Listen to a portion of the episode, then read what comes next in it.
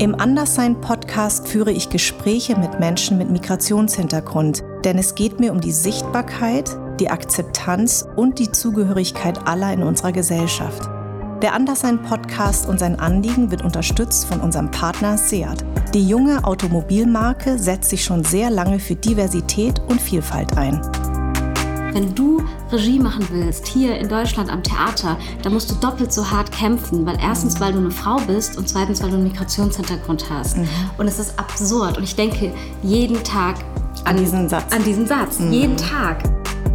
Vor über 20 Jahren habe ich auf einer politischen Veranstaltung mal gesagt, mein größter Wunsch ist es, dass ich in 20 Jahren in Deutschland nicht mehr gefragt werde, woher kommst du? Denn diese Frage beinhaltet immer, du kommst nicht von hier. Aber das stimmt nicht.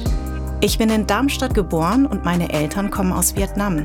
Für mich müsste also die Frage lauten, woher kommen deine Eltern? Oder aber, wo sind deine Wurzeln? Aber wo stehen wir 20 Jahre später? Wird diese Frage immer noch so gestellt, woher kommst du? Oder sind wir mittlerweile so weit, dass sie anders gestellt wird? Bin ich anders, obwohl ich mich nicht anders fühle? Wie sehen es andere mit ähnlichem Background wie ich? Darüber möchte ich sprechen. Willkommen beim Anderssein Podcast. Liebe Pina, ich freue mich sehr. Ich habe nämlich Pina über Instagram angeschrieben. Ich habe ganz gedacht, wie komme ich an Pina ran? Also ich schreibe ja einfach mal über Instagram. Ich finde das total toll, weil du bist meine erste Theaterregisseurin hier in diesem Podcast und ich finde das so toll, weil auch gerade Theater ist ja ein Aspekt. Ähm, ich habe nämlich einen Artikel gelesen von einer ganz tollen Kollegin, die ähm, die Rassismus am Theater erlitten hat. Ich weiß mhm. nicht, ob du sie kennst, Maja Alban Zapatka. Mhm. Die war am Theater an der Parkau hier in Berlin. Mhm. Das ging um das Stück in 80 Tagen um die Welt. Mhm. Und sie hat sich beschwert, weil das N-Wort da drin vorkam. Mhm. Und ähm, die Kollegen waren nicht besonders solidarisch und sie hat das mhm. öffentlich gemacht.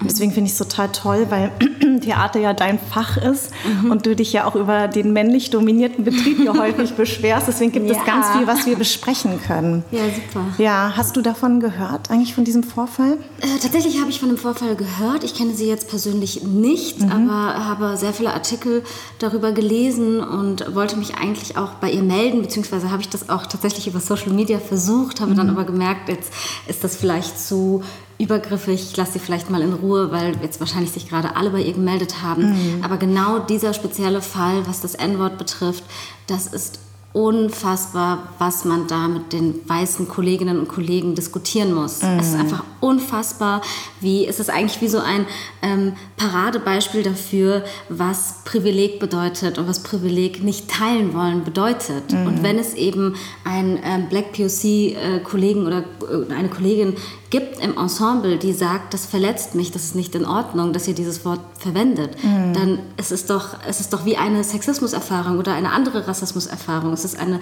subjektive Erfahrung. Dann hast du das als weißer Körper, sag ich jetzt mal, zu akzeptieren und ja. hast es zu respektieren vor ja, allen Dingen. Ja, genau. Aber die klassische, ähm, wirklich die klassische Reaktion ist eigentlich, dass dann der Schauspieler, die Schauspielerin sagt, nein, das ist mein Recht, hm. ich bin Schauspieler, ich darf alles. Und es ist interessant, weil ich jetzt tatsächlich ähm, letzte Woche mit einer Kollegin äh, gesprochen habe, die genau dasselbe erlebt hat und die mhm. genau dasselbe in ihrer Produktion erlebt hat. Also nicht, es war nicht in Deutschland, es war in der Schweiz, aber das waren mit deutschen und Schweizer Kollegen ja. und es war genau dasselbe und dann wird auch noch das Wort mehrmals erwähnt. Es gibt irgendwie gar, kein, gar keine Form von, ja, gar keine Form von Respekt einfach oder Empathie vor allen Dingen. Mm. Und es mhm. gibt einfach gewisse Dinge, und da sage ich immer zu den äh, Kollegen und Kolleginnen, wenn ihr das nicht versteht, dann setzt euch jetzt bitte in den Zuschauerraum, schaut euch das an mm. und lernt und hört zu und fragt. Also ja. ich habe lieber quasi eine äh, Kollegin, die mich fragt, so, hey, jetzt verstehe ich aber nicht, verstehe ich nicht, weil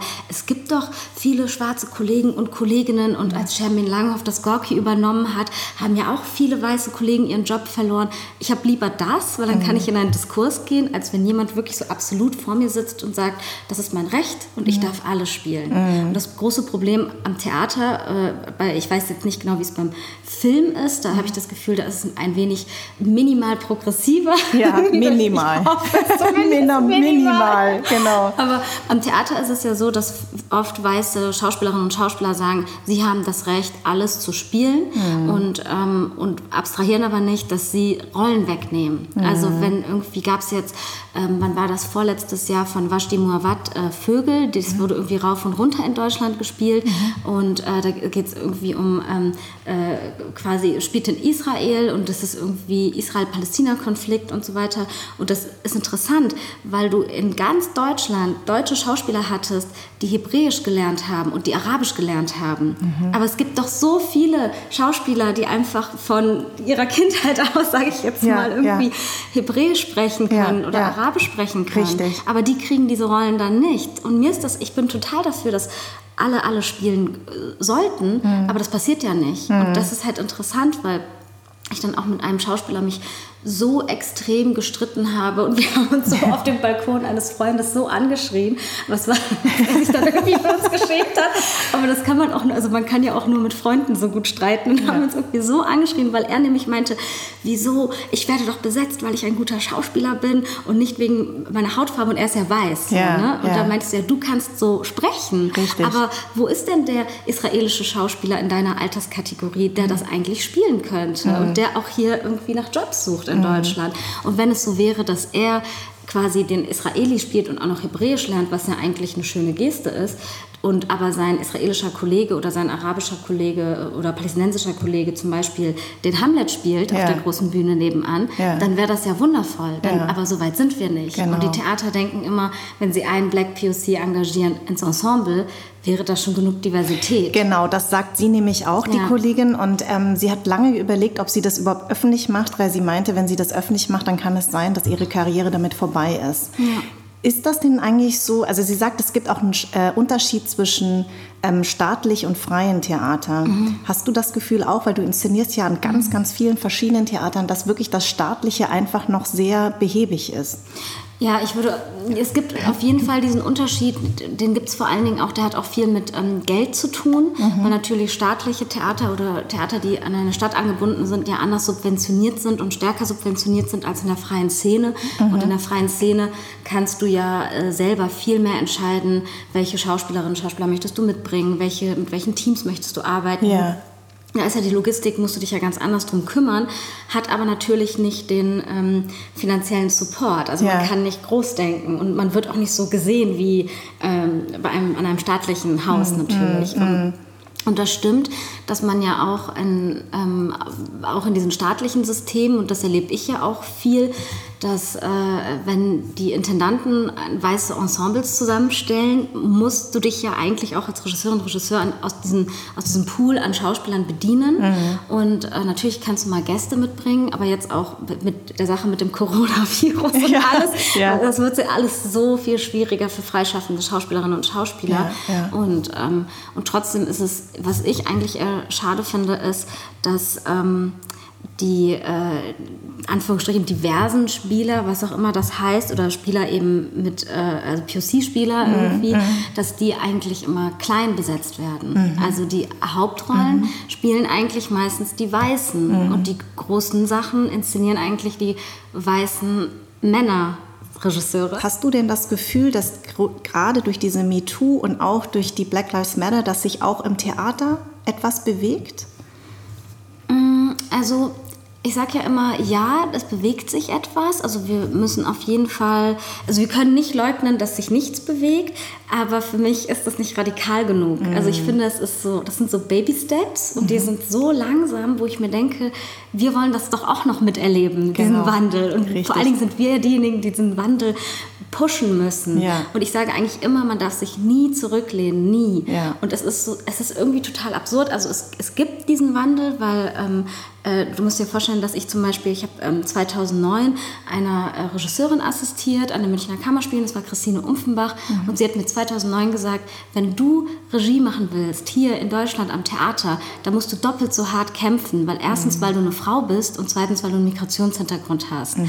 Und es ist absurd. Und ich denke jeden Tag, an, diesen Satz. An diesen Satz, mhm. jeden Tag. Mhm. Und es ist einfach, und ich lehne mich nie zurück. Ja. Ich muss immer jeden Tag wach bleiben und, ähm, und versuche das auch quasi jungen Regisseurinnen oder jungen Schauspielerinnen und, oder Schauspielern, Regisseuren, whatever, welches Gender, mhm. ähm, denen das auch mitzugeben, dass egal ob du äh, äh, quasi Frau und POC bist oder ob du nur POC bist, du musst eigentlich immer wachsam sein und du musst immer sprechen, mhm. weil das Theater ist so ein altes Konstrukt, wie sich das, ich meine, ich denke mir immer, diese Ü50, Ü60 Männer, die mhm. kennen es halt auch nicht anders. Die mhm. kennen das so, dass rumgeschrien wird, dass Frauen irgendwie an den Arsch gegrapscht wird, mhm. dass die Frau in der zweiten Szene sterben muss und äh, sie natürlich heult, weil der Mann sie verlässt und und und. Mhm. Mhm. Wenn das die Narrative sind, die die Männer geschaffen haben, mhm. dann müssen wir uns jetzt das Privileg nehmen und die neuen Narrative schaffen. Was du ja so. machst. Genau.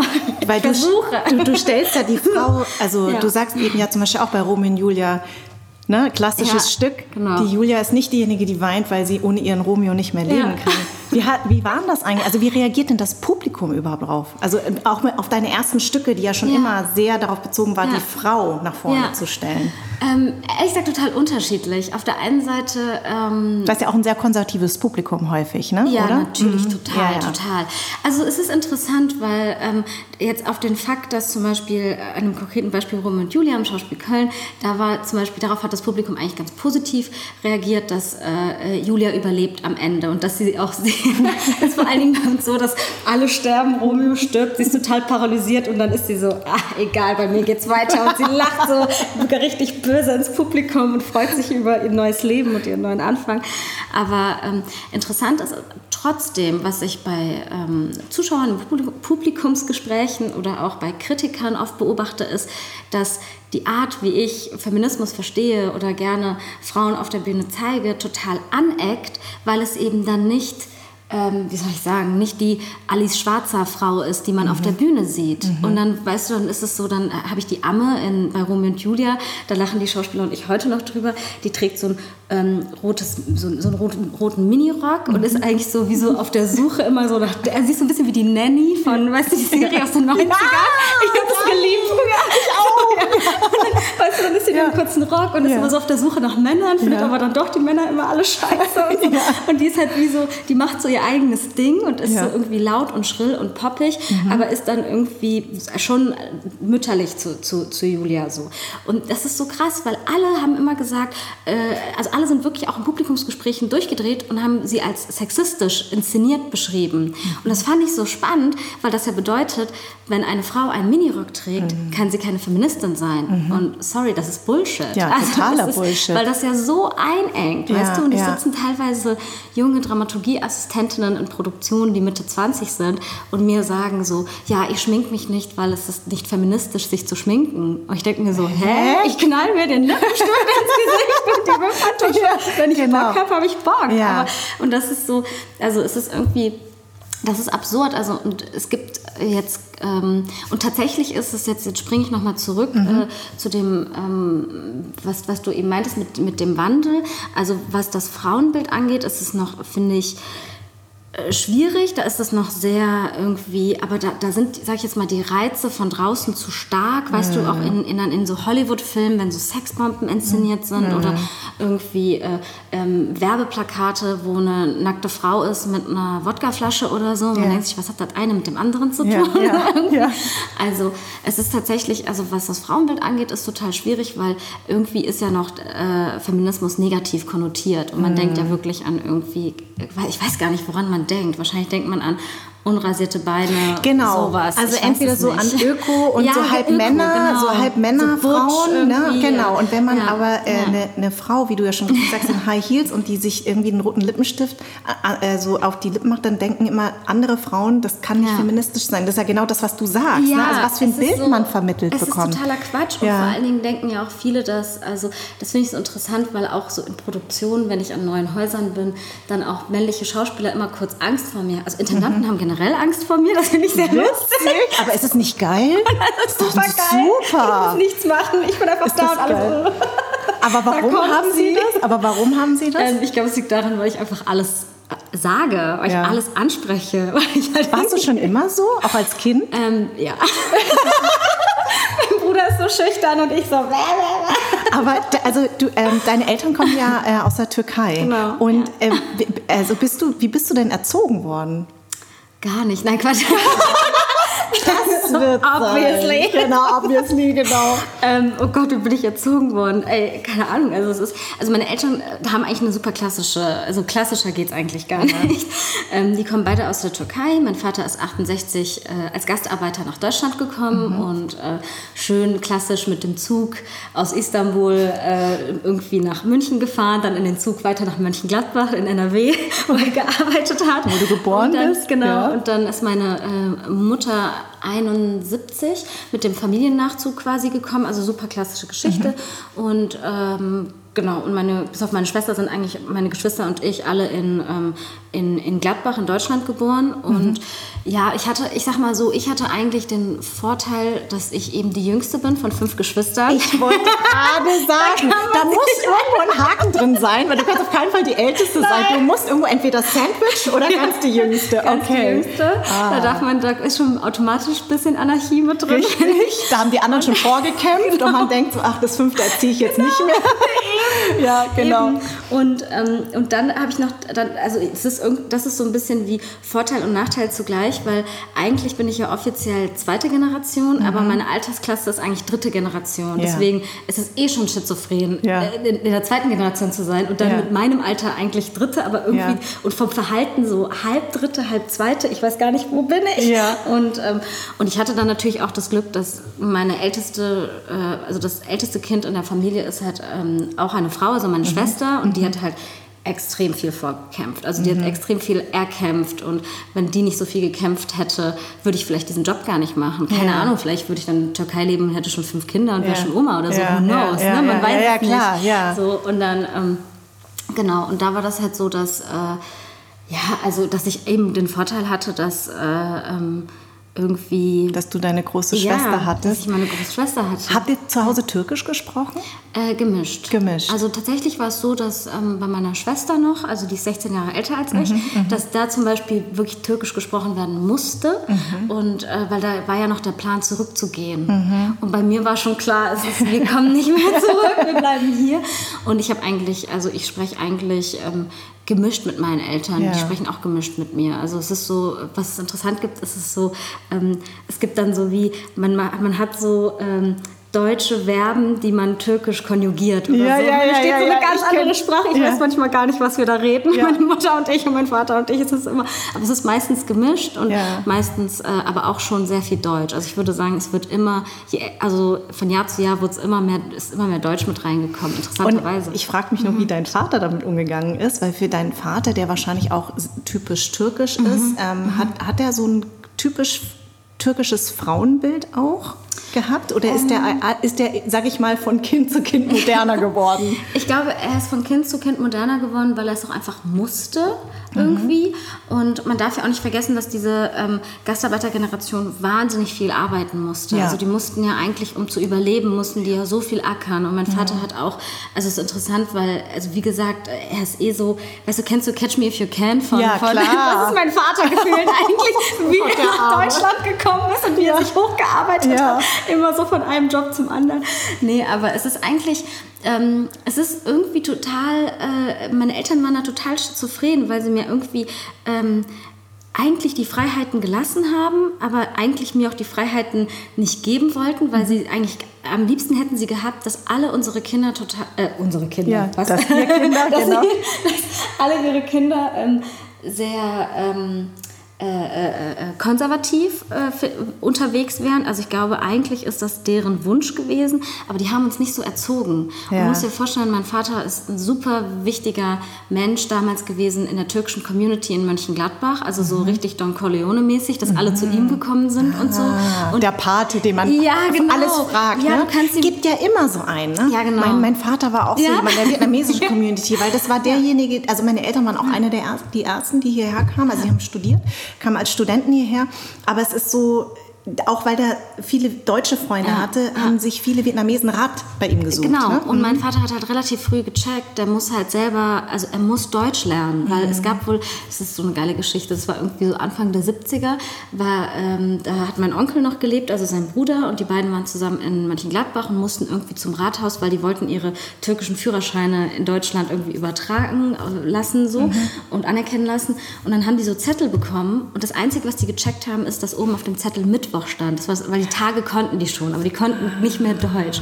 Und dann ist, sind die irgendwie vom Rathaus raus, haben so Leute angequatscht, ob die Deutsch können. Da hat einer gesagt, nee, geh mal rüber die Straße runter, beim Galeria Kaufhof ist unten eine Eisdiele und da ist der und der und Ja. der steht da jeden Tag und trinkt seinen Kaffee und der kann Deutsch. Und dann meint mein Vater zu seinem Bruder, okay, lass hingehen. Und dann sind die da hingegangen Ja. und dann sehen die schon, wie der Typ da irgendwie draußen steht und sagt irgendwie sowas wie, hallo Thomas, hallo Ingrid, hallo Ja. Astrid. Also irgendwie die Leute alle grüßen und mein Vater, geil, der wird uns das jetzt helfen, das Formular übersetzen. Und dann hat er, den, das, hat er ihm quasi das Formular gezeigt und hat gemerkt, der kann gar kein Wort Deutsch, der, der kann wusste gar nichts. Der hat einfach nur gefaked. der hat sich da nur hingestellt, um irgendwie die Leute gegrüßt, um einfach zu tun, um so dazuzugehören irgendwie. Und Deutsche kennenzulernen. Es war so geil. Und mein Vater war so, okay, ich muss jetzt mein ganzes Geld in diesen Berlitz-Kurs investieren. Ich muss jetzt Deutsch lernen. Ach, wie Es war so krass, lustig. wie geil. Und dann hat er halt sich, das weißt du, weil es gab ja auch keine Infrastruktur, dass Mhm. irgendwie, es wurde ja auch ähm, auf dem Bau oder in den Fabriken wurde ja kein Wort, es wurde ja kein Deutsch mit denen Ja, ja, gesprochen genau. und so. Und dann War dein Papa am, au- auf dem Bau damals? Genau, er genau mein? Papa hat Mhm. alles gemacht. Der ist eigentlich nach Deutschland gekommen äh, wegen ähm, Textil. Also du musst Mhm. dir vorstellen, er war eigentlich in der Türkei ähm, Buchhalter. ja. Hatte keine Ahnung von Textil, ist dann Ja. aber, hat sich so reingeschlichen, Ja. weil er halt unbedingt nach Deutschland wollte und neue Jobperspektiven haben wollte. Mhm.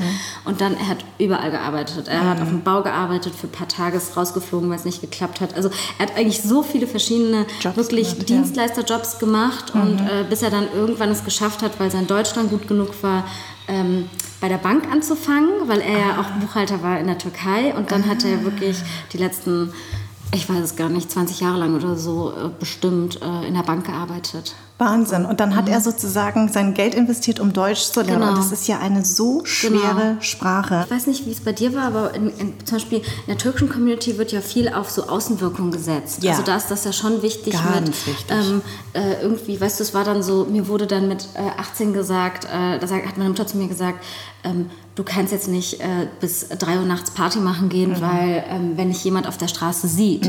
Aber sie hat nicht gesagt, du kannst nicht bis 3 Uhr nachts Party machen gehen, weil wenn dir jemand Drogen in den Drink schüttet und du dann da vergewaltigt wirst. Mhm. Ja, Das, es ja, dann, es ging ja, um ja. was anderes. Ja, ja, Meine ja. Reaktion war nur, naja, ist doch ganz klar, wenn da mich jemand sieht, weißt du doch, er ist doch auch um 3 Uhr nachts unterwegs. Also, come on.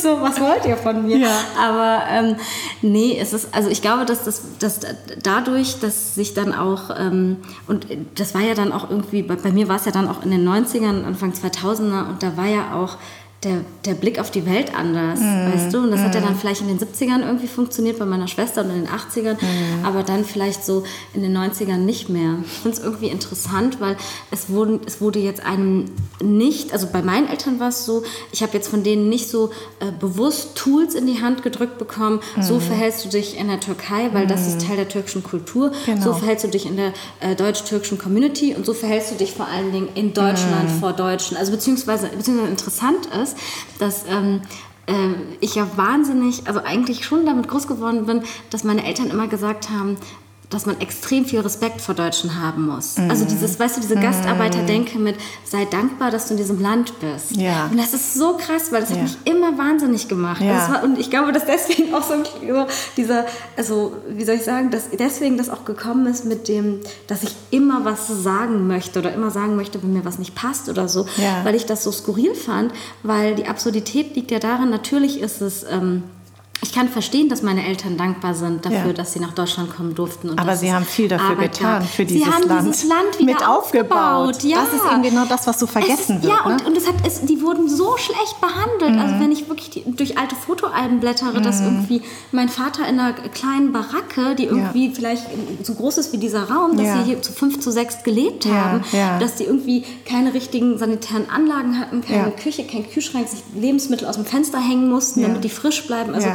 Wir reden hier von Ende 60er, Anfang 70er. Richtig. Also wie die wirklich hier behandelt wurden. Und ich weiß, ich werde zum Beispiel auch nie vergessen, als irgendwie Mölln und Solingen war, was für eine Stimmung zu Hause war. Mhm. Ja. Ich war so klein, ich konnte das nicht begreifen, ich konnte das nicht verstehen. Ja. Aber ich wusste, dass plötzlich...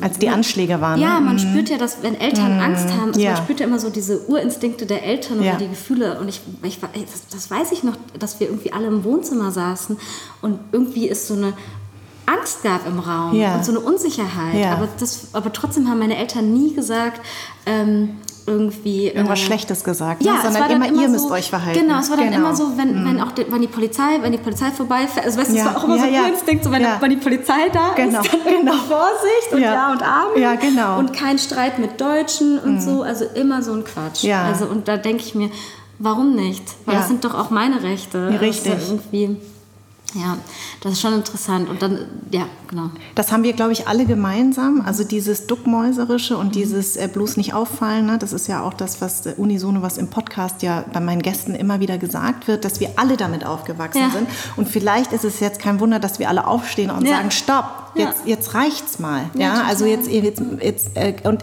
ich finde ein Satz, also ich habe dieses SZ-Tischgespräch Ja. äh, von der Süddeutschen sehr gerne gelesen und da hast du, da hast du zwei Sachen gesagt, die habe ich mir notiert.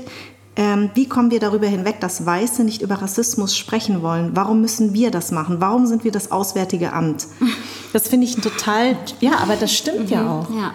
Ja, ich kann auch nicht mehr. Es ist so interessant. Ich merke richtig, wie müde ich auch werde irgendwie gerade. Und ich meine, es war wirklich so, und da, da sind wir wieder in, in diesem Paradox, weil ich ja äh, zu Beginn meinte, ähm, dass ich mich eigentlich nie zurücklehnen darf, auch am Theater nicht. Und, ähm, und es, ist, es ist so spannend, weil ähm, ein äh, befreundeter Schauspieler, äh, Black POC, Malik Bauer, spielt auch in der Volksbühne aktuell.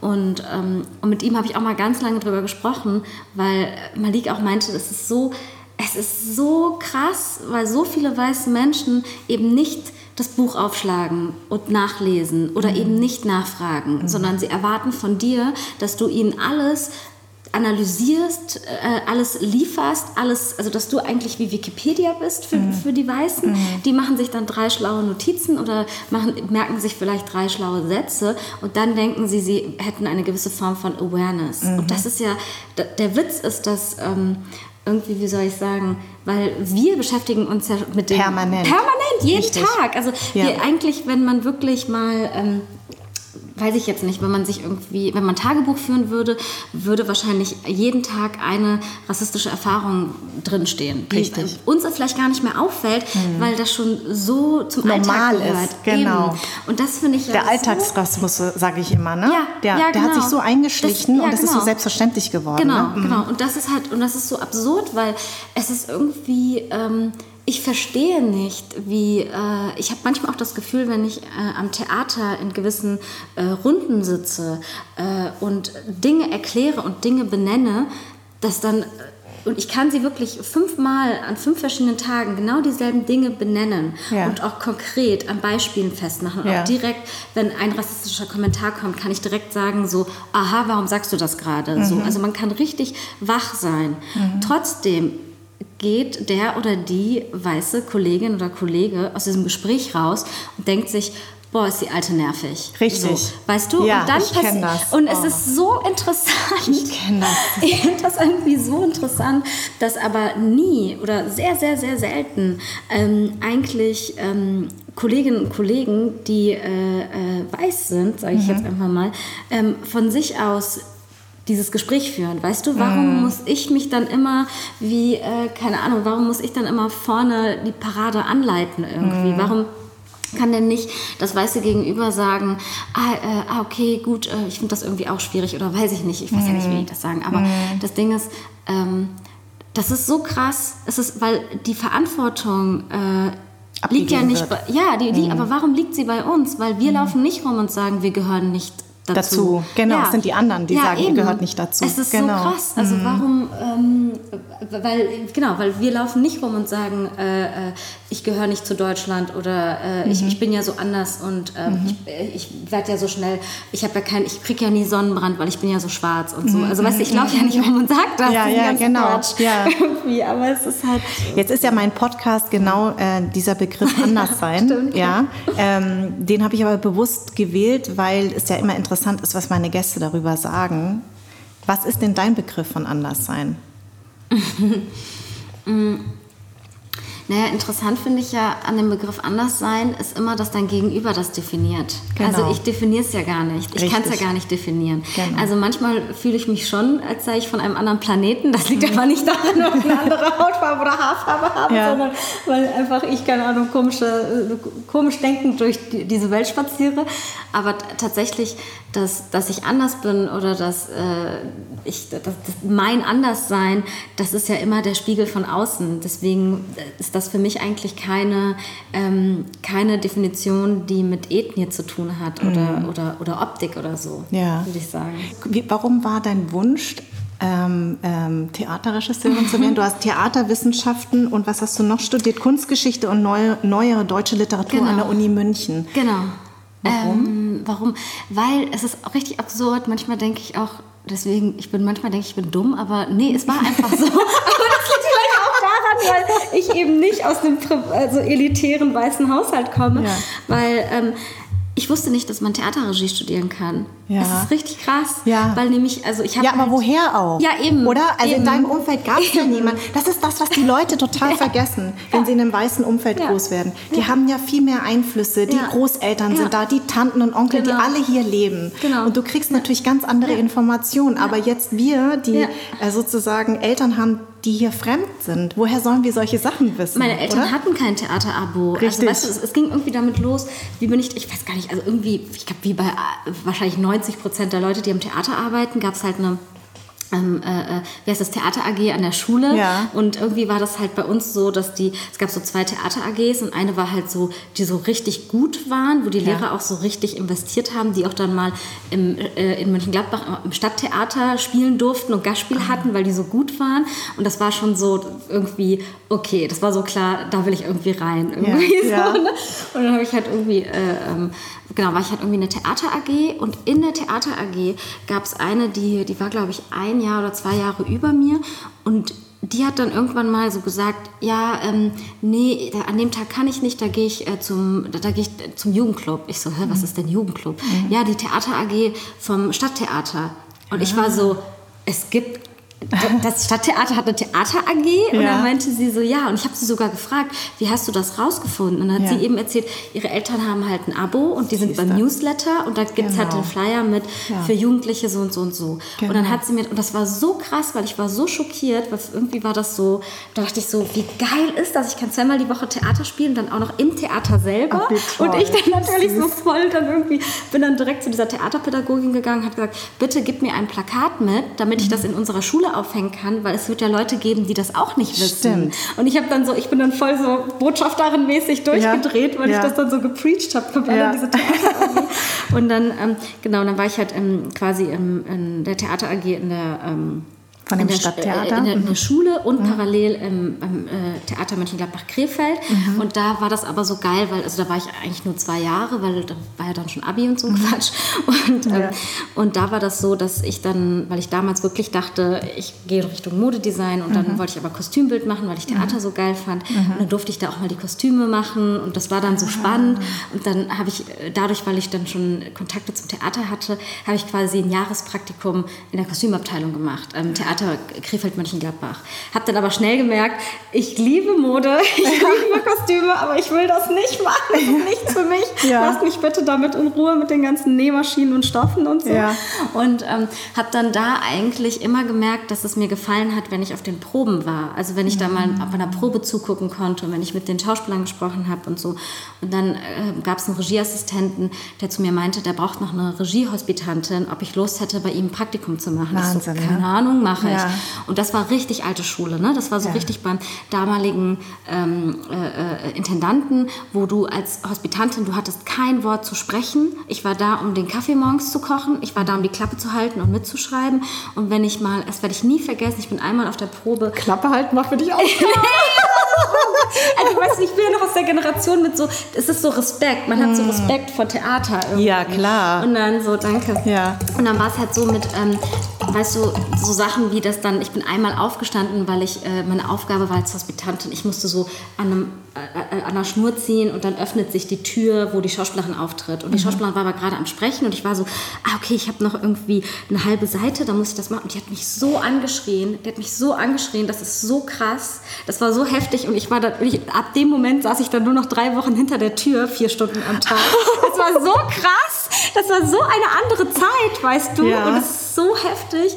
Und, ähm, und, und dann, trotzdem hast du gesagt, ich möchte das. Ja, voll. Und dann war das, da habe ich nämlich gemerkt, das ist eigentlich das, was ich machen will. Ich will eigentlich Regie machen. Ich will eigentlich entscheiden, was wird erzählt, wie wird es erzählt, wie wird die Geschichte erzählt. Ja. Und in dem Jahr, weil ich habe ja 2006 Abi gemacht und mhm. 2007 habe ich mein Studium angefangen und in dem Jahr, wo ich geschaut habe, was gibt es für Regisseure, die ja eigentlich alle männlich waren, mhm. ähm, außer Andrea Breth, aber das war ja Burgtheater, da bin ich, wie soll ich denn da hinkommen? Mhm. Das Gucken kein Geld. Ja. Und dann, ähm, na, dann war es halt so, keiner von denen hat Regie studiert. Ich habe halt deren Biografien gelesen. Und deswegen wusste ich nicht, dass man Regie studieren kann. Aha. Und dann dachte ich, logische Konsequenz, es gibt einen Studiengang, der heißt Theaterwissenschaft ich musste diesen Studiengang machen. Dann habe ich mich halt in München immatrikuliert. Also ich habe in verschiedenen Heu äh, Häusern, sage ich, äh, Unis, Unis beworben. Ja. Und dann hat das halt in München geklappt, was eigentlich äh, sehr, sehr, sehr großes Glück für mich war, weil ich den Dekan total toll fand, ich die Professoren super fand, die ich hatte. Ja. Und das, waren auch, das war damals noch auf Magister. Mhm. Und du musst dir vorstellen, ich habe parallel zum Studium, ich hatte BAföG Höchstsatz, mhm. ich habe parallel gejobbt. Also ich hatte eine, eine ich habe als Tourguide gearbeitet in dem Bavaria Filmstudio. Ach, so lustig. Quatsch. Da habe ich Praktikum gemacht. Ja, okay. also wir hätten uns immer Wir hätten uns vielleicht ein bisschen älter als du, dann nicht mehr. Aber ich habe dann so, äh, ich wurde dann ähm, geschickt, um den Farbbalken zu suchen. Das gibt es natürlich nicht. Farbbalken ist das, wenn ja. das Testbild kommt, wenn das, wenn das Bild Ach, ausfällt. Krass. Weil die okay. immer, die Praktikanten, ja. einmal über das Bavaria, du weißt ja, wie riesig ja, das ist. Ja, die lassen die Praktikanten immer sagen, ja, du gehst jetzt zu, du gehst jetzt mal und suchst äh, bei der Requisite den Farbbalken. Oh das machen die immer am, der, ja. am Einstellungstag. Und ja. ich laufe wie so eine bescheuert auf ja. diesem Riesengelände. Und dann, die, die Leute wissen das ja, schon. Einer hatte so Mitleid, der hat gesagt, Mädchen, es gibt keinen Farbbalken, geh mal wieder zurück, die verarschen dich. Ach so, aber das, wie gemein. Das ist voll gemein. Aber dann hast du es bestanden und dann genau. dachte also es war damals halt noch so, aber ich weiß, wie riesig dieses Gelände ist. Ja, witzig, dass du da nee. Tourguide warst. Okay, dann hast du parallel gejobbt. Ich habe, genau, ich hatte, mhm. dann habe ich aber neben dem Job nochmal so Sachen gemacht, wie auf der Messe gearbeitet. Also mhm. immer mal wieder oder so. Mhm mhm. so Flyer-Quatsch gemacht. Also mhm. wirklich Geld, Geld war knapp in diesem teuren München. Ja. Und dann habe ich noch parallel assistiert an den äh, alten Kammerspielen. Und das war interessant, weil, weißt du, ich habe 500 Euro im Monat gekriegt und ja. dachte, ich bin der reichste Mensch der Welt, ja. weil ich dachte, das ist ein normales Gehalt. Ja. Und dann hat irgendwann mal ein Regieassistent zu mir gesagt, dass er so über dreimal so viel kriegt brutto. Und ich war so, was? und so, also und da bin ich aber eigentlich, ähm, genau, und dann habe ich irgendwie dieses Studium fertig gemacht, was ich auch tatsächlich ganz geil Haben fand. deine Eltern eigentlich verstanden, als nein, du gesagt hast, du willst nein, das machen? Haben die sich nicht, nicht, total Sorgen gemacht, dass die sie gesagt haben, was willst du damit denn machen? Ja, natürlich, oder? natürlich. Die, mhm. haben, die haben gar nichts verstanden. Also meine Mutter hat, glaube ich, so drei Jahre gesagt, dass ich Kunst und Geschichte studiere. Ja. So, nein, das ist Kunstgeschichte, das ist eine Sache. Und der geilste Moment Ich glaube, das würden manche immer noch so sagen. Kunst und Geschichte, aber es gibt auch noch Kunstgeschichte. Ich glaube, damit können die wenigsten was anfangen. Ja, ja genau. Nee, aber ich hatte, das war auch so lustig, weil Genau, ich habe nach dem Studium dann auch noch äh, assistiert, bla, und dann ähm, war ich halt fest in, am Schauspiel Köln als Regieassistentin, wo ich auch meine erste Inszenierung machen durfte. Und mhm. das war halt Invasion von Jonas Hessen-Kemiri und das war eingeladen zu Radikal Jung, zum Festival. Mhm. Und dann kam der BR nach Köln und wir haben so ein Interview gemacht. Und dann ist das ja immer bei Interviews so, weißt du, diese Einführung mit mhm. die äh, Regisseurin von Karabulut, bla bla. Und da, meine Mutter, ich habe mich so schlapp gelacht. Da hat mich meine Mutter angerufen, weil ich habe mhm. natürlich gesagt, guck mal, ich bin im Fernsehen, Mama, ja. so nach dem Motto. Ne? Und dann hat die mich angerufen und meinte so, dass sie das äh, quasi ähm, mit meinem Vater geschaut hat. Ja. Und äh, als dann dieser Satz kam, die Regisseurin von Karabulut hätte so, äh, mein Vater sich so erschrocken. Ja. Und dann hat sie Und danach hat ihn ans Telefon geholt und dann meinte mein Vater zu mir, du hast mir gar nicht erzählt, dass du Regisseurin bist. und ich habe so zu ihm gesagt, ich habe wirklich so, keine Ahnung, fünf Jahre lang assistiert und studiert und ich wollte diesen Job machen. Du, es ja, ist so klar. geil, dass wenn ich es ihm sage, er es nicht versteht und wenn ja. es aus dem Fernseher ja, kommt, klar. Das dann ist, ist es so glaubwürdig. ja, ja, genau. Was ist das? Aber dann, die müssen ja auch unfassbar stolz sein, oder? Ja, sie haben, ich glaube, sie haben sehr, sehr, sehr lange gebraucht, um zu verstehen, was ich mache, was da so passiert. Das würden meine Eltern und, bis heute ähm, übrigens auch nicht verstehen. Auch, ich glaube, ich weiß auch gar nicht, dass die. Ich, ich, ich weiß nicht, Waren die jemals in einem Stück? Ähm, die haben mhm. was gesehen, aber ich habe denen verboten, dass sie zu Premieren kommen. Ja, das, das verstehe ich. Ja, das verstehe ich. Da ist man ja auch so wahnsinnig ja, aufgeregt. Genau, ja. eben. Ich, ich stelle mir vor, bei Theater, das ist ja noch, also für das ist ja noch viel weiter weg ja, als natürlich. das, was ich mache. Das ist natürlich. ja wie so ein bisschen greifbarer. Ja, ne? und, dann, und weißt du, ich denke mir dann auch so, also ich habe jetzt ähm, letzte Spielzeit hier an der Volksbühne Berlin Mama Medea inszeniert, wo ähm, Jason von Medea das goldene Vlies zurückhaben möchte. Das kommt im Stück gar nicht vor, aber ich wollte das nochmal so als Moment der Trennung, wenn sich Jason und Medea trennen, dass er sie nochmal äh, quasi patriarchal demütigt und mhm. dieses goldene Vlies haben will. Und da habe ich das so inszeniert, dass das goldene Vlies eigentlich eine goldene Scherbe ist, die sich die Schauspielerin aus ihrer Vagina zieht. Mhm. Wie soll ich das denn bitte meinen Eltern zeigen? Also nein, geht nicht. Also das ist mir dann auch zu krass, weißt du? Und das ist dann so, also das war eine großartige Szene, ein großartiger Moment auch zwischen Malik Bauer und Elmira Barami, aber es ist einfach das dürfen meine Eltern nicht sehen. Nee, genau, ich kenne das. Also ich habe manchmal, wenn ich so Rollen habe, ich habe mal so eine ähm, Nutte gespielt, die die Kronzeugin wird in diesem ja. Film, weil sie ihren Zuhälter verrät. Und da, da, da na klar, also da gab es lange die Diskussion, wie, wie schwimmt sie jetzt in diesem Pool rum? Da habe ich gesagt, naja, als, als Prostituierte hast du ja, ich ja. jetzt nicht im Bikini da, es ist ja, ja total albern, ja? ja? So, also bin ich da nackt im Pool gewesen. Und ich habe hab meinen Eltern extra nicht gesagt, dass der Film läuft. Also 20.15 Uhr ZDF, also sehr präsent. Oh. Und ähm, leider haben meine Eltern das gesehen und mein Vater hat einfach nichts gesagt. Er hat nur gesagt, ich habe den Film gesehen. Und ich dachte nur, oh Gott, das sind die ersten fünf Minuten. Vielleicht war der bei der Tagesschau und hat nicht schnell genug rübergeschaltet. Aber ich weiß meiner Mutter, er hat das gesehen und ich, oh, ich habe mich geschämt. Ja, also für mich sind solche Sachen ja. bloß nicht mit meinen Eltern besprechen. Ja? Also ja, wenn irgendwelche Filme sind, wo ich sage, da habe ich Liebesszenen oder so, dann erzähle ich denen das gar nicht. Aber leider ist ja die vietnamesische Community ja sehr aktiv.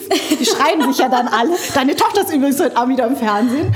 Also deswegen glaube ich, sind meine Eltern immer so ein bisschen, haben so Schwierigkeiten mit, ja. dem, äh, mit dem Job, weil als, Schaus als, als, Schauspielerin bin ich natürlich, verkörper ich Sachen, die sie nicht so gerne sehen. Natürlich, du und ja. auch ähm, eben eine, eine, Freundin von mir, eben Elmira Barami, die ist Perserin und sie hat irgendwie, sie musste erstmal komplett mit ihren Eltern brechen. Als sie ihren ah, Eltern gesagt krass. hat, sie will Schauspiel studieren, mhm. haben die Eltern gedacht, sie wird jetzt eine Prostituierte. Ja, ja, genau. Und dann hat sie jahrelang nicht mit den Eltern geredet mhm. und das ist mhm. natürlich absurd, wenn man, äh, wenn sie mit Kollegen oder Kolleginnen spielt, die Eltern haben, die vielleicht selber Schauspieler waren, mm. die sie hm. supportet haben, die gesagt haben, du musst nicht noch, äh, weißt du, die hat, um ihr Studium zu finanzieren, musste die bei all die Fernseher zusammenpacken mm. in Kartons hm. irgendwie, weißt du, ja, so, ja, das klar. ist so, dann, und das ist dann schon, ich sage dann immer, wir kommen schon von woanders irgendwie und wir haben schon was anderes erlebt und das versuche ich dann immer als Privileg zu sehen, mm. weißt du? Weil ich denke mir dann immer, das ist so traurig, weil die, also ich drehe es immer in meinem Kopf um. Ich denke mir dann nicht, ich bin defizitär, sondern mm. ich denke mir so, eigentlich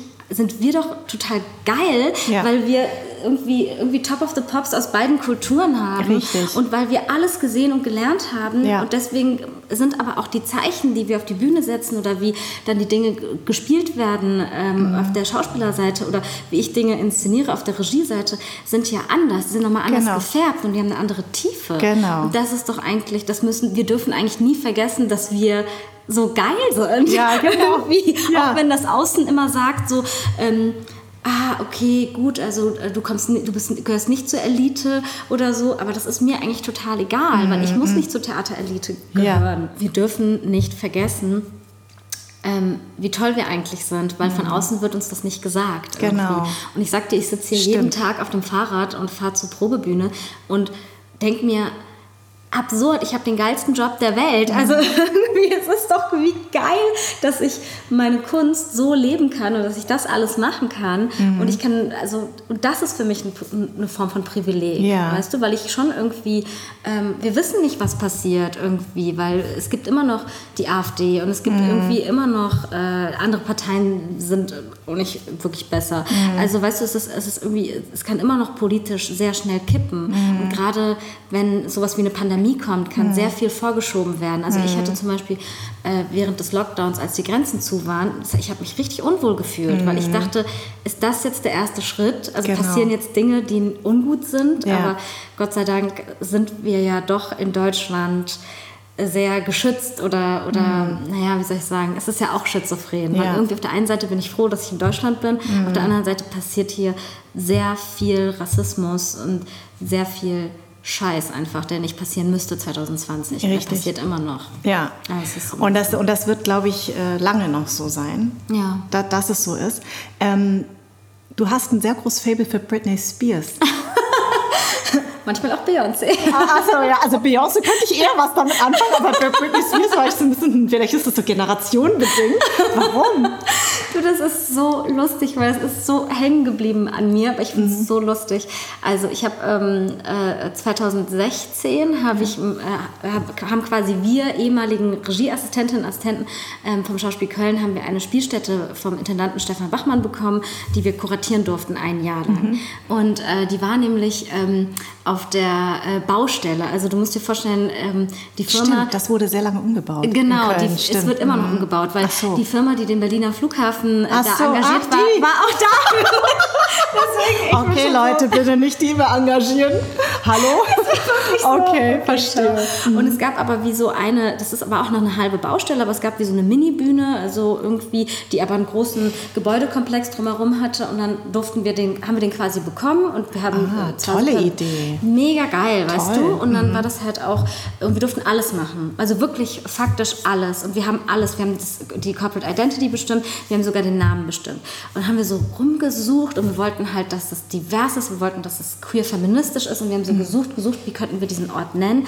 Und dann sind wir tatsächlich, weil wir alles eigentlich so Kids der 90er sind, ja. sind wir auf Britney Spears gekommen, weil wir gesagt haben, na die Baustelle ist eigentlich Britney, ja. als sie sich 2007 die Haare abrasiert hat ja, und dann stimmt. hatte sie ein Comeback und dann haben wir einfach den Ort Britney genannt. Ach so, deshalb. Aber divers das. ist die ja nicht besonders. Nein. Die ist ja so weiß. Nein. Also die Trump würde sich freuen. Forget it. Die ist ja super white Trash wahrscheinlich sogar, ich weiß nicht. Aber sie ist halt so, also es war so ein bisschen so unsere Metapher für diese für diesen Ort. Okay. Und dann haben wir halt, und, und Britney Spears ist ja wie auch eine Heilige äh, in, äh, für, für tatsächlich viele schwule, schwule Männer. Das und dann, stimmt. wir haben auch ganz viele queere Partys da gefeiert und ja. so. Und irgendwie ist so, ähm, so Britney mit mir verbunden geblieben. Ich weiß es nicht. Ja. Kommt irgendwie immer wieder auf mich zurück, aber ich finde es super lustig. Und, ähm, das war meine genau. Viva-Zeit im Übrigen. Da habe ich ja, ja, noch bei Viva moderiert und da war sie mit ihrem Video. Wie, weißt du, wie oft ich dieses Video angesagt habe? naja, dieses mit dem Schulmädchenuniform. Ach so, die erste, Baby, ja. one more time. Also wirklich, das war, also wirklich, es war auch so immer in der Vorbesprechung von den Sendungen ja. war immer so und dann moderierst du, lass, lass mich raten, Britney oder es war Take That. Obwohl, nee, die lösten sich zu dem Zeitpunkt ja, auf, aber genau. es war immer Britney Spears. ich musste dann, das lief ja dann auch live in der Sendung. Also oh ich habe ja zwei Stunden Live-Sendung ja. gehabt, das heißt, ich, dieses Video verfolgt mich total. So also weil das, das war total meine Zeit tatsächlich. Ja. Nee, es war, ja, und es war halt irgendwie, ich meine, ich bin ja auch damit irgendwie groß geworden ja. und irgendwie war das, also ich mag das, weil ich finde, also ich kann dir auch nicht sagen, warum, weil Witzig. Britney hat gar nichts mit Diversität oder, oder äh, Gender oder, oder was auch immer zu tun und Feminismus. Ich meine, sie ist ja, wobei ich sie interessant finde, weil sie ist ja auch ein äh, totales Opfer des patriarchalen Systems. Ja. Also eigentlich ist sie eine wahnsinnig spannende Figur mhm. und ähm, auch irgendwie psychologisch oder, oder, oder äh, System, im System irgendwie. Aber das zum Beispiel auch wegen Beyoncé ist es so lustig, weil auch neulich eine Schauspielerin zu mir kam und meinte so, ich habe schon gehört, du magst Beyoncé, weil ich immer so ganz oft auf Proben von Beyoncé erzähle und alle mal sagen, die ist doch keine Feministin. Ich so, natürlich ist sie eine Doch, Feministin. Beyoncé finde ich schon. Beyoncé ist für mich total die Total. Feministin. Und die, die ist ja auch divers. Also da hätte ich noch Genau. verstanden, wenn sie die- nicht Britney, sondern Beyoncé genommen hat. Weil ich finde, gerade wenn man ihre Videos sieht, ähm, also das ist ja Feminismus pur. und die Texte auch. Die Texte auch. Und sie ist eben genau das, was du ja beschreibst. Die ist in High Genau. Heels mit äh, Genau. Lippenstift Genau. und engen, knappen Ja. Kostümen. Aber sie fördert diese Frauen. Und Ja. das ist einfach, und sie macht diese Genau. Frauen stark und sagt, Mädchen, Ja. geht nach vorne, Ja. macht das. Die ist für mich total... Die ist, also die wäre für mich die richtige Figur. Also ich nachvollziehen tatsächlich. Das machen wir dann, da haben wir auch schon gesagt als Spaß, weil das war jetzt unsere erste Spielstätte. Wenn wir dann nochmal eine haben, heißt sie dann Beyoncé. Das war dann so der nächste, das nächste Level. Weißt du, für mich ist auch Diversität ähm, Frauen. Genau, Also das ja, absolut. Und, Ja. äh, und Homosexualität. Und, Ja, äh, genau, ne? Also es genau, geht ja um ganz genau. viele. Ja, genau. es genau. geht ja nicht nur um immer Migrationshintergrund. Total. Mhm, und, absolut. Ich, und ich finde das auch interessant, weil weißt du, was am Theater passiert? Es passiert sehr viel ähm, Kosmetik, sage ich mal so. Weil jetzt gibt es seit äh, einem Jahr gibt es ähm, äh, die Quote beim Theatertreffen hier in Berlin. Also das heißt, es ist paritätisch aufgeteilt. Es werden ähm, nicht mehr allgemein die zehn besten Inszenierungen des Jahres eingeladen, sondern es müssen fünf Regisseurinnen mindestens dabei sein. Also 50-50 quasi. Und äh, ich finde das sehr spannend, weil das ist ja das, was nicht in die Öffentlichkeit gerät, aber ähm, die Theaterszene in Deutschland ist ein so kleiner Pool und wir schwimmen alle in diesem Pool und äh, wirklich, man weiß, man kriegt alles mit. Also es, gibt, es gibt keine, man kann nichts verpassen, man Ja. weiß einfach alles Ja. über alle. Und ich finde es interessant, weil sehr viele ähm, we- weiße Regisseure, die auch schon beim Theatertreffen waren, whatever, natürlich sich gegen diesen, äh, die haben sich, was heißt natürlich, aber die haben sich gegen diese Quote ausgesprochen und haben proaktiv schon im Voraus gesagt, wie scheiße sie die Quote fänden, weil das heißt ja dann eh, du kannst, dann kannst du das Theatertreffen vergessen. Das heißt ja, ähm, das geht dann nicht mehr um Qualität, sondern nur noch um Quote. Weißt du, das meine ich mit, ich komme in den Raum und ein Mann fühlt sich angegriffen. Ich habe noch nicht mal was gemacht.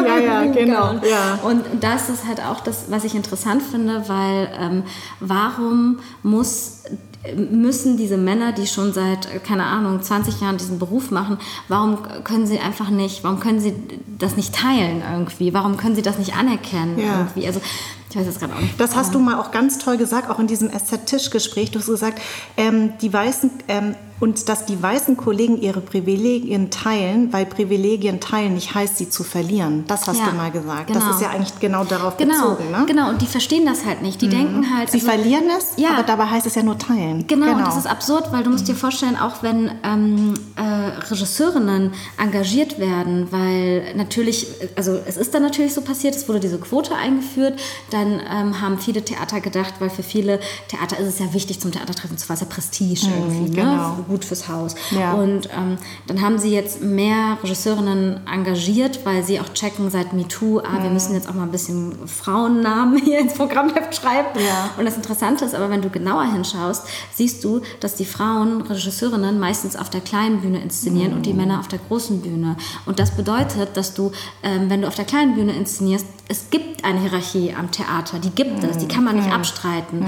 Das heißt, du hast, erstmal verdienst du weniger Geld. Du verdienst eh schon, weißt du, wie wenig, äh, im Vergleich zu meinen Kollegen, ähm, wie wenig ich verdiene. Und dann wird aber immer sowas gesagt mit, du bist ja noch so jung und du, ähm, aber kann ich was dafür, wenn ich einfach so hart arbeite, dass, meine Karriere, dass ich schneller bin in meiner Karriere, Ja. als der Kollege, der schon seit zehn Jahren in Buxtehude inszeniert Ja, hat. richtig, Also das ist ja. so pay me, bitch. Ja.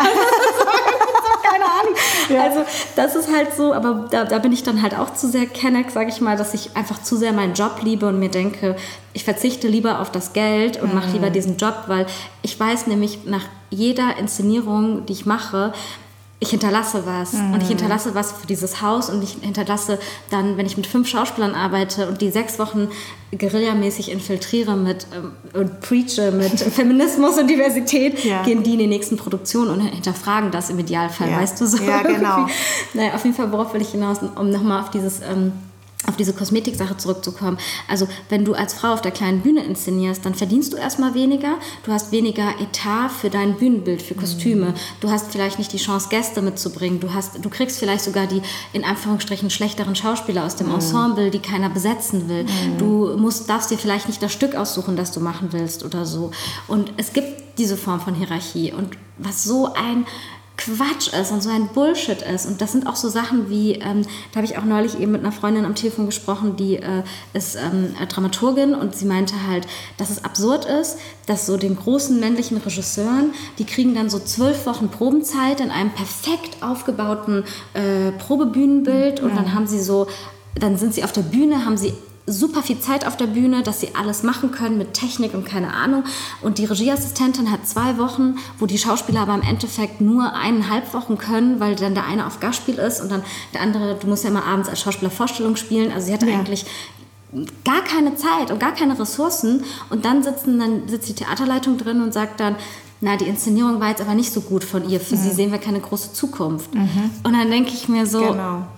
und ich da dann auch so, es ist absurd, weil eigentlich müsste man doch denken, dass diese junge Frau, die ihre erste Chance kriegt, ja. und dieses Business ist so hart, wenn du es einmal in deinen ersten Jahren verkackst, dann bist du raus. Mhm. Verkacken darfst du dir erst erlauben nach zehn Jahren oder ja, so. Ja, ja. Und ähm, dass man ihr nicht diese ganzen Ressourcen gibt, um sie wirklich wahrhaftig zu fördern und eigentlich sagen müsste, dieser Regietyp macht das doch schon seit 30 Jahren, mhm. der weiß doch, wie es läuft. Der kriegt mal nicht zwölf Wochen, sondern der kriegt irgendwie, keine Ahnung, äh, fünf Wochen. Und es so. kommt ja keinem, also, die, diese, ja. also diese Männer, denen kommt ja noch nicht mal in den Sinn zu sagen, Vielleicht wäre es mal cool, wenn wir was abgeben. Wenn, ja, vielleicht machen wir nicht. es nur in acht natürlich Wochen und nicht, in zwölf. Natürlich ne? nicht. Und ich habe genau. auch, weißt du, ich bin ja auch so jemand, ich gehe dann zu den großen, wichtigen Regisseuren und sag mal, äh, sag dann so, ja, sag mal, hast du mal nicht überlegt, dass du auch mal auf der kleinen Bühne inszenierst? Du bist doch hier Schauspieldirektor. Findest du das nicht wichtig? Und so? wie reagiert der dann? Und na, ja, ja, wie wohl Männer reagieren. Ja, genau. ja, ja, ja finde ich eine super Idee, finde ich eine super Idee. Ja. Schnitt auf, ich gucke ins Spielzeitheft, natürlich steht sein Name fett auf der großen Bühne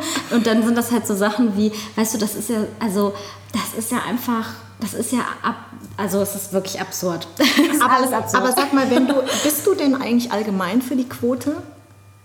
Äh, ja, ja, ja, ja, ich ne? bin total für die Quote. Weil ich bin, letzten Endes voll. ändert sich sonst ja. nichts, ja, richtig? Ja, Nein, es ändert sich nichts. Genau. Es wird sich nie was ändern. Genau. Ich bin für die Quote äh, äh quasi, ähm, was äh, Frau-Mann angeht. Ich, ich wäre aber auch zum Beispiel für die Quote, was Diversität angeht. Mhm. Ich weiß nicht genau, wie man das ähm, erfüllen kann, weil letzten Endes... Ähm, weiß ich jetzt nicht, gibt es leider nicht so viele äh, weibliche äh, POC-Regisseurinnen, aber ähm, ich meine, die, die es gibt, die gibt es ja. Ja, genau, genau. Und ich fände es aber auch spannend zu sagen, dass es auch für Diversität eine Quote gäbe. Also, du hast mir äh, vorhin, bevor wir angefangen haben, auch kurz erklärt, ähm, weil du bist Teil des künstlerischen Leistungsteams in den Münchner Kammerspielen. Mhm. Bitte erklär nochmal, was das genau heißt. Mhm. Ähm, also die Münchner Kammerspiele haben ja mit Barbara Mundel mhm. in dieser Spielzeit eine neue Intendantin bekommen. Das ist mhm. auch die allererste Intendantin in der Geschichte der Münchner Kammerspiele, was auch schon wow, absurd ist, die okay. erste Frau. Ja. Also total toll. Und Barbara Mundel hat ähm, sich dafür entschieden, quasi ihre Leitungsfunktion ähm, mit mehreren Leuten zu teilen. Also das heißt, dass es gibt... Ähm, Typisch Frau im Übrigen. Eben, ne? eben, eben, mhm. weil, aber weißt du, mhm. was das ist? Das hat was mit Mut zu tun. Richtig. Und Barbara Mundel ist mutig und mhm. deswegen traut sie sich das. Mhm.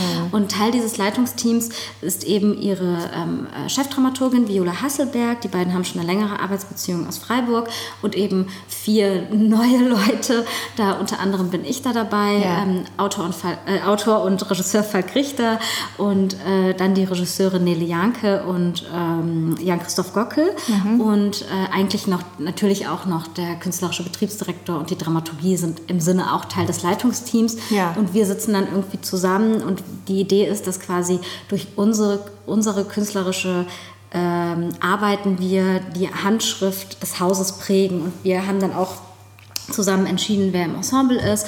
Und wir haben, ähm, wir sprechen über ähm, Autoren und Autorinnen und Regisseure und Regisseurinnen.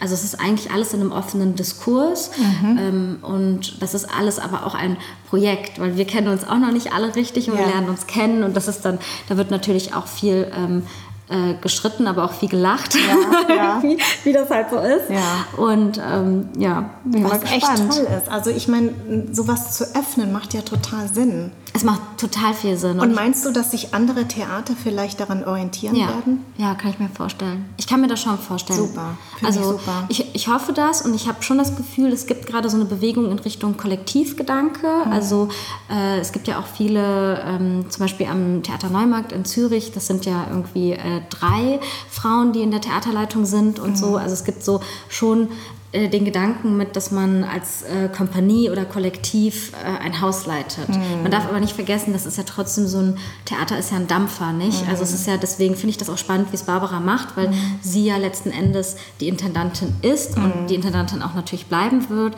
und wir sind halt Teil des künstlerischen Leitungsteams im Sinne von ähm, die Berater irgendwie so. Ja, ja, weißt du, was das Spannende ist? Dass so ein Mensch wie Barbara Mundl das zum Beispiel total zulässt ja. und sie das auch von dir einfordert und dir auch zuhört, weißt Richtig. du? Und das meine ich mit, sie ist eine Frau, sie ist mutig und sie, mhm. sie will auch was verändern. Weißt mhm. du, wenn sie mhm. vor mir sitzt und sagt, sie möchte irgendwie, dass die die ganzen strukturellen Probleme am Theater sich neu anschauen. Und mhm. sie möchte irgendwie diese ganze, diesen, sie möchte irgendwie, dass alle den gemeinsamen äh, Konsens haben von was ist Sexismus und was ist Rassismus. Richtig. Und das ist nicht, ist, ich, ich sah schon vor sehr vielen männlichen Intendanten, mhm. das ist denen scheißegal, ja, weißt du? Genau. Und das genau. finde ich halt so, ähm, weil, und, und das macht dich mundtot. Also weißt du, ich kenne so mhm. Geschichten von, ähm, äh, wo wirklich Dinge, unfassbare Dinge an Theatern passiert sind mhm. und in einer Versammlung mit allen Schauspielern und der Theaterleitung ein Schauspieler sich gemeldet hat und das angesprochen hat und er dann vom Intendanten so sehr angeschrien wurde, mhm. dass dann alle Schauspieler geschwiegen haben. Genau. Weil man genau. ist in dieser Abhängigkeitskette. Richtig. Und wenn du die, deine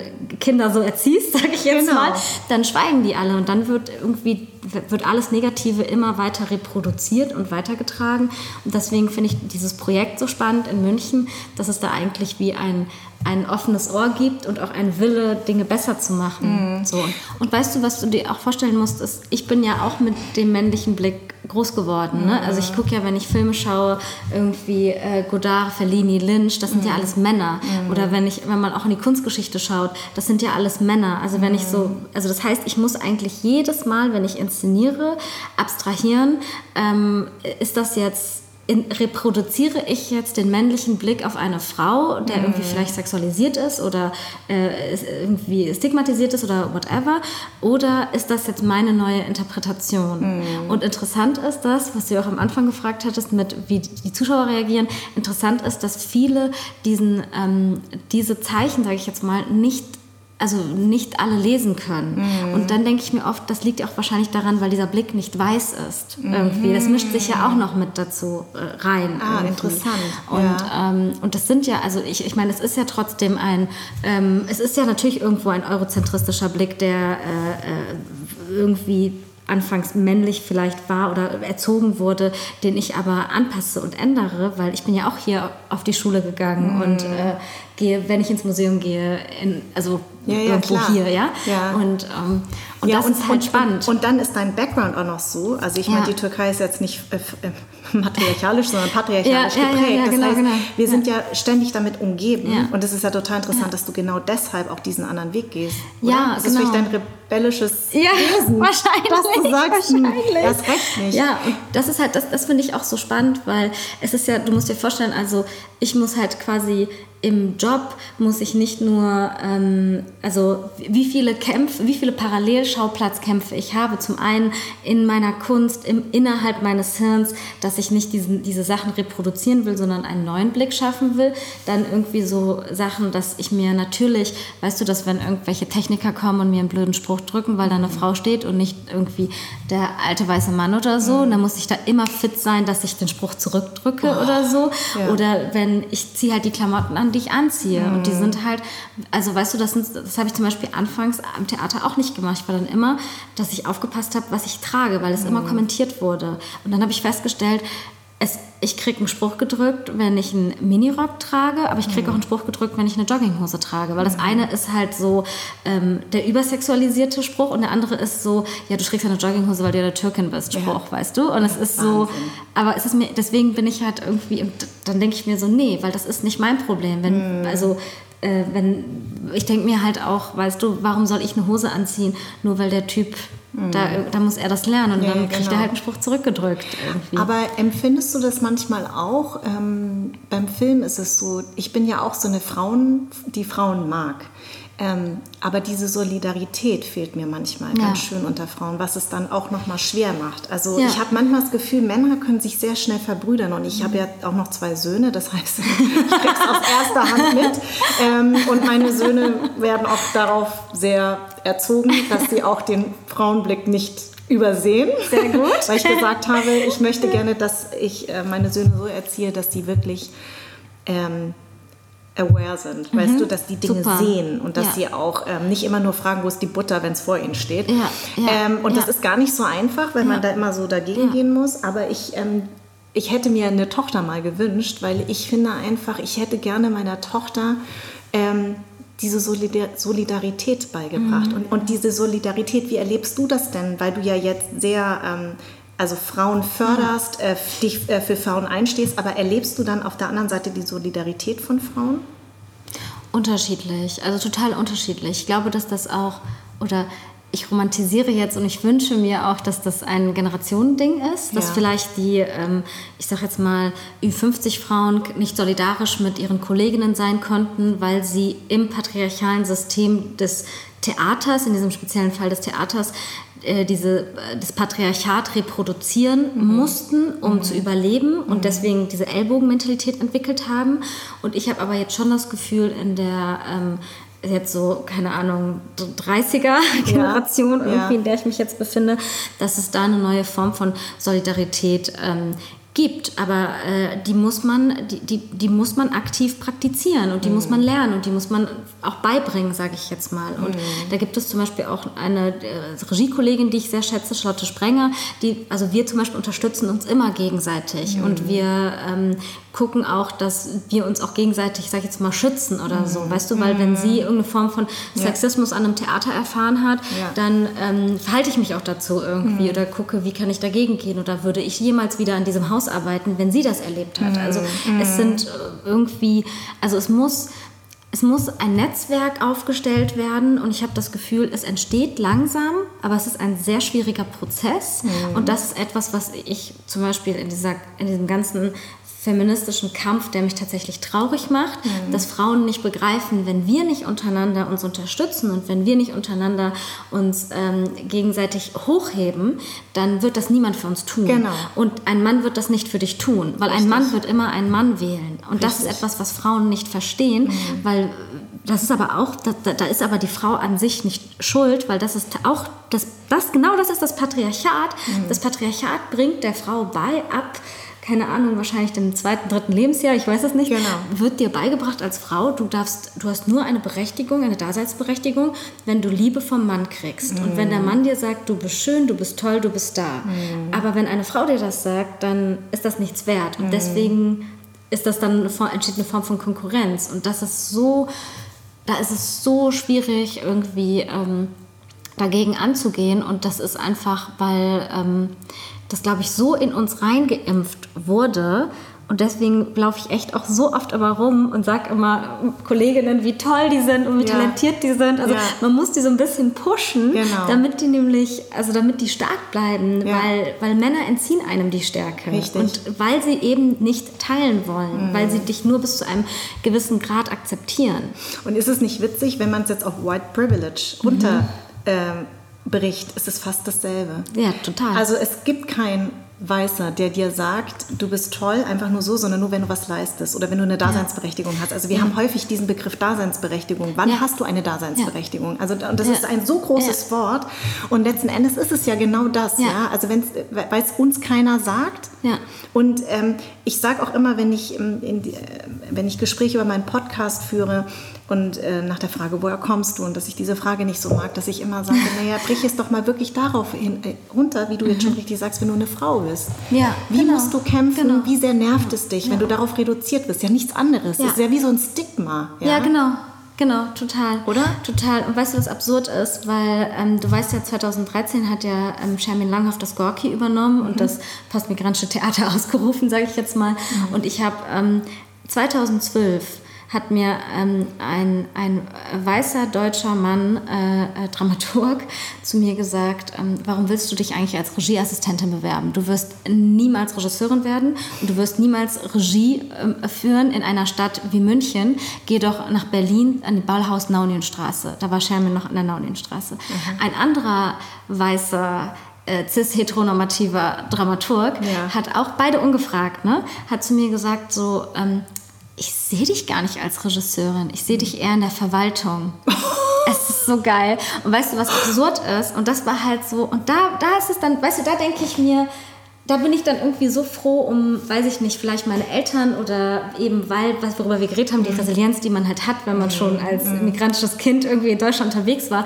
Weil ich habe, das ist etwas eigentlich, die... Das hat dich getriggert, ne? Ja, das, das ich habe... Jetzt erst recht. Genau. Ich bin nicht, weil ich glaube, die normale Reaktion wäre gewesen, nach Hause gehen, unter die Decke und heulen und sagen, okay, ich darf nicht mitspielen. Meine Reaktion war ihr habt einfach keine Ahnung, wovon ihr redet. Und ich werde euch sowas von zeigen. Und ich meine, es ist absurd, weil schau, jetzt äh, ja. bin ich irgendwie Teil des Leitungsteams ja. in München. Deshalb. Und, ja, Aber bist du denen nochmal begegnet in den letzten Jahren? Du, ich begegne denen sehr oft. Und Weil das sind, äh, die sind äh, auch sehr präsent in dieser Szene. und ich äh, schaue sie immer sehr wissend an und ich warte auf, den, auf einen guten Moment. wo ich das reindrücke. Genau. Und, und weißt du, ich muss sehr lachen, als ich damals Praktikantin war hat mein damaliger Produzent genau das, dasselbe gesagt. Ich habe ja. mich sozusagen hintenrum als Moderatorin beworben ja. und ähm, ich kam überhaupt nicht für dieses Profil in Frage. Also es war der Disney Club damals, die haben eine weiße Moderatorin Blonde, wahrscheinlich. Genau. Und dann, ja. aber die Casterin musste ihre Listen füllen, hat es mich einfach mit reingenommen. So, und dann bin ich aber irgendwie von 2000 Leuten bin ich dann unter den letzten 20 gewesen. Der Typ, ich habe dann diese Casterin gefragt, ich suche aber noch einen Praktikantenjob. Da hat sie gesagt, du kannst dich da als Praktikantin bewerben, da ist sogar ein Platz frei. Du darfst nicht sagen, dass du dich als Moderatorin beworben hast, weil das ah geht ja, nicht. Gut, so. Ja. Und dann war ich sozusagen da Praktikantin. Mhm. Und irgendwann sagte dieser, dieser Produktionsleiter zu mir, oder Produzent war er damals, ähm, was willst du eigentlich mal nach dem Praktikum machen? Da habe ich gesagt, ich will Schauspielerin werden. Da hat er erstmal angefangen zu lachen, weiß und männlich. Und hat gesagt, du, Du, wirst, du hast einen asiatischen Background. Das wirst du niemals schaffen. Weil die Asiaten werden aus Werbung immer rausgeschnitten. Also das sind ja, also wenn die so Werbung aus Amerika einkaufen mhm. für Deutschland, mhm. dann werden sozusagen die Leute immer rausgeschnitten. Weil der gesagt, Asiaten gibt es hier kaum. Also kannst du es vergessen. An der Schauspielschule du, du wirst es niemals schaffen. Deswegen Boah. auch ein Grund, warum ich mich nie beworben habe. Ja. Weil natürlich war ich damals ähm, total eingeschüchtert. Ja, natürlich. Ähm, und habe gedacht, wenn der mir schon sagt, ich werde es nicht schaffen, als Schauspielerin genommen zu werden, also an der Schule, dann muss ich es irgendwie anders versuchen. Aber ich wusste schon immer, ich möchte das machen. Zwei Jahre später, also ich bin ja re relativ schnell entdeckt worden als Moderatorin, mhm. zwei Jahre später hat er mich angerufen, weil er eine Serie produziert hat und hat mir eine Rolle angeboten. Das ist ein Running Gag zwischen uns, weil ich, ich drücke ihm das natürlich ständig rein in allen Interviews und er sagt, ja, ich habe es jetzt verstanden, ich habe es jetzt verstanden. Aber mir hat das auch ein weißer deutscher Mann gesagt, ja. dass du es nicht als Schauspielerin ja. hier schaffen wirst. Und ähm, bei mir war genau dasselbe, es hat mich so getriggert. Und immer wenn ich sozusagen immer mit meinem Beruf hadere, wenn mal wieder keine Rollen reinkommen, ja. wenn du irgendwie blöde Drehbücher liest ja. und wenn du denkst, äh, es geht irgendwie nicht vorwärts, dann denke ich genau an diesen Satz, mhm. weil ich gedacht habe, was hast du damals eigentlich gedacht? Du hast dir damals gedacht, jetzt erst recht. Mhm. Und man braucht einen langen Atem, mhm. aber der lohnt sich irgendwie. Ja. Aber es war auch ein weißer mhm. deutscher Mann, der mir das gesagt hat. Ja, aber weißt du auch, warum das auch bei dir geklappt hat? Weil es das ist, was du machen willst und machen musst und ja. machen wolltest damals. Ja. Und das ist halt das, was dir Kraft gegeben hat. Genau. Und diese Kraft, an, an seine eigene Kraft zu glauben, das ist ja das, was so viel auch wieder Kraft erfordert irgendwie, genau. weil man die so schnell vergisst in diesem System. Genau. Und ähm, ich finde das wirklich, ich finde es ich äh, wirklich krass, was du hier gerade erzählt hast. Mhm. Und du musst dir vorstellen, dass, wie gesagt, 2012 wurde mir noch attestiert, ich könne niemals diesen Job machen. Mhm. 2013 ähm, gab es eben den Turn und plötzlich äh, haben alle gecheckt, äh, äh dass es ja doch äh, POC-Schauspieler gibt und mm. es gibt ja doch POC-Regisseure irgendwie. Mm. Ne?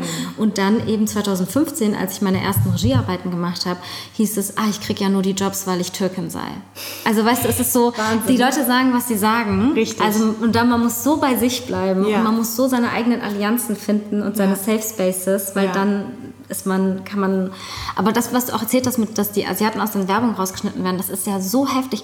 Hast du es mitbekommen? Ich glaube, vor zwei Jahren oder so gab es diesen Film Crazy Rich Asians mhm. und sie haben ja dann in Deutschland Asians rausgemacht. Der Film hieß dann nur noch Stimmt. Crazy Rich. Und darüber stimmt. hatte ich einen Artikel gelesen in der Süddeutschen, ja. dass einfach wegen, weil die, ähm, was war das, Warner Brothers oder so, also ja. die Produktionsfirma, ja. hat gesagt, sie können diesen Film nicht verkaufen, weil es gibt, der Film ist so geil, es gibt keinen einzigen Weißen in dem Film. Das stimmt. das ist so gut. Black Panther und dann gab es ja, Crazy Rich Asians. Super. Genau, ja, ich habe es im Original gesehen, deswegen ist mir ähm, auch gefallen. Und, mhm. da ist das nämlich, und da ist es nämlich so, dass die gesagt haben, in Deutschland könnten sie den Film nicht verkaufen und deswegen mhm. haben sie halt Asians rausgestritten. Das ist ein Skandal. Ja, total, total. Und ich finde das eh auch krass, weil es ist auch, also ich habe auch das Gefühl, es gibt in Deutschland nicht, also ich frage mich auch ganz oft, wo sind auch die asiatischen Schauspielerinnen in Theaterensembles? Genau. Ich Absolut. vermisse sie total. Ja. Und das ist, die sind da nicht drin, weil es die nicht gibt. Die ja. sind da nicht drin, weil die keine Chance kriegen. Genau. Und genau. das ist doch verrückt. Trotzdem würde ich gerne auf eine Sache kommen, weil mich das total gecatcht hat, auf der, ähm,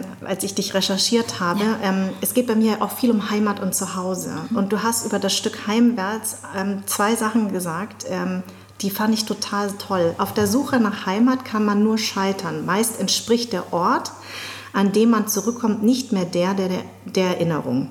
Man hält an einem Zustand fest, den man das letzte Mal gesehen hat. Die Idee, dass die Suche nach der eigenen Heimat einen das ganze Leben lang begleitet, diese riesige Sehnsucht nach Ankommen, das ist wunderschön und traurig zugleich. Finde ich voll toll. Das habe ich ja schön gesagt. Hast du super schön gesagt.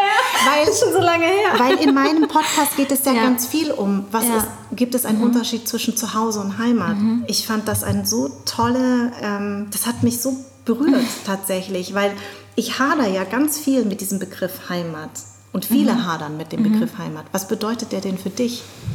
Mm, also was ich erstmal so spannend finde, ist, dass es diesen Begriff überhaupt gibt. Also irgendwie, ich, also auch da bin ich wieder total schizophren, was diesen Begriff angeht. Weil auf der einen Seite finde ich ihn wahnsinnig romantisch und toll und ich finde es dann wiederum schön, dass die deutsche Sprache äh, das erlaubt, dass es so einen Begriff gibt. Mhm. Andererseits ähm, bin ich, äh, nervt mich dieser Heimatbegriff äh, mit äh, quasi die, die andere Seite der Medaille ist halt wenn Seehofer und seine ganzen mhm. Freunde und dem Heimatministerium und whatever, ja. denke ich mir, nee, das interessiert mich auch gar nicht und ich will das nicht und ich will nicht, dass Heimat so definiert wird. Mhm. Aber wenn wir nochmal zurück auf die romantische Seite gehen, habe ich irgendwie das, ich finde es irgendwie so spannend, weil je älter ich werde, mhm. entwickle ich schon immer mehr eine Sehnsucht, äh, in die Türkei zu reisen, mhm. was absurd ist, weil ich bin ja gar nicht in der Türkei geboren, aber ja. ich bin ja auch, also ich bin ja eigentlich offiziell, ich meine, ich komme aus Mönchengladbach mhm. und lebe immer noch in NRW, also ich bin so, mhm. so hm, aber irgendwie gibt es so ein eine Verbindung und irgendwas in mir, das so in die Türkei möchte. Mhm. Und auf der anderen Seite merke ich auch immer mehr, dass wirklich die Heimat eigentlich da ist, wo du bist mit den Menschen, wo es wo du denen du Liebe geben kannst und die dir Liebe geben. Mhm. Also eigentlich mhm. wird es für mich immer abstrakter und immer mehr quasi äh, so ein innerlicher Begriff tatsächlich. Ja.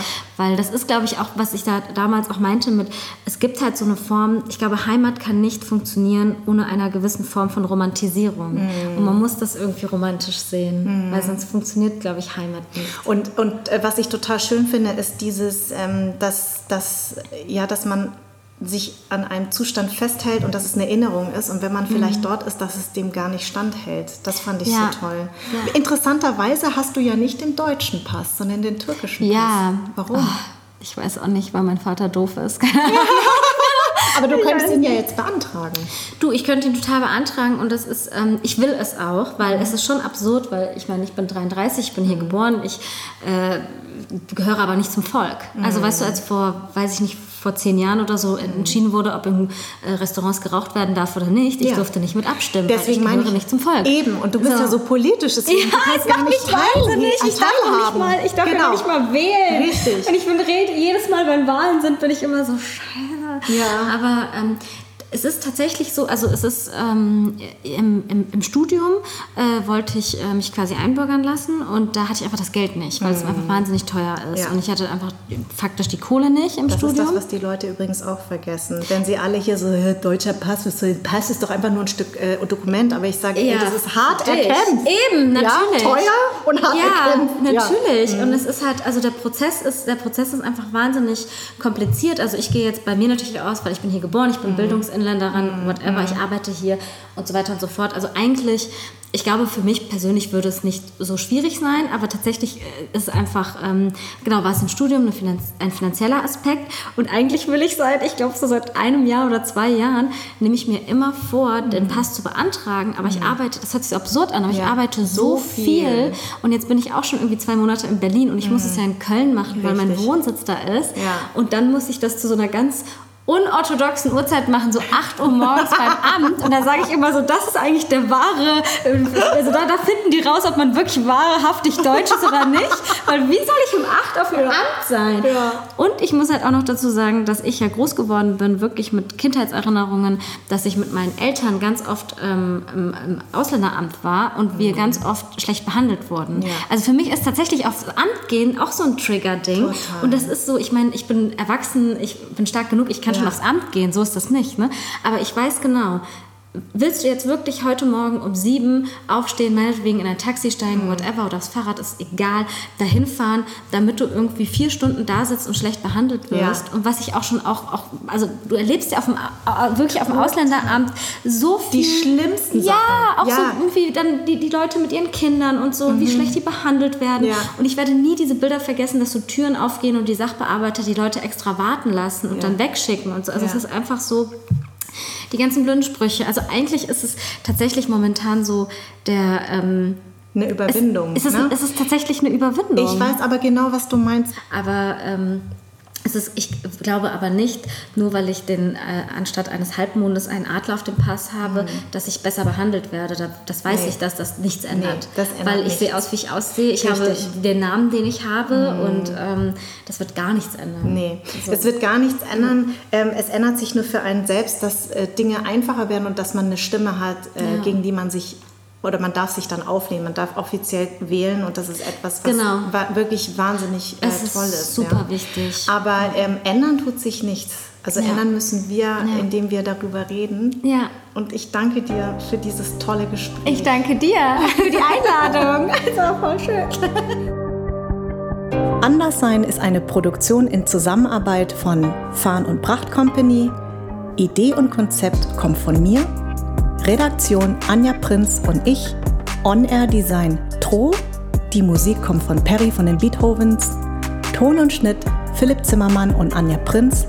Und mein Dank geht an Seat und an alle, die diesen Podcast unterstützen.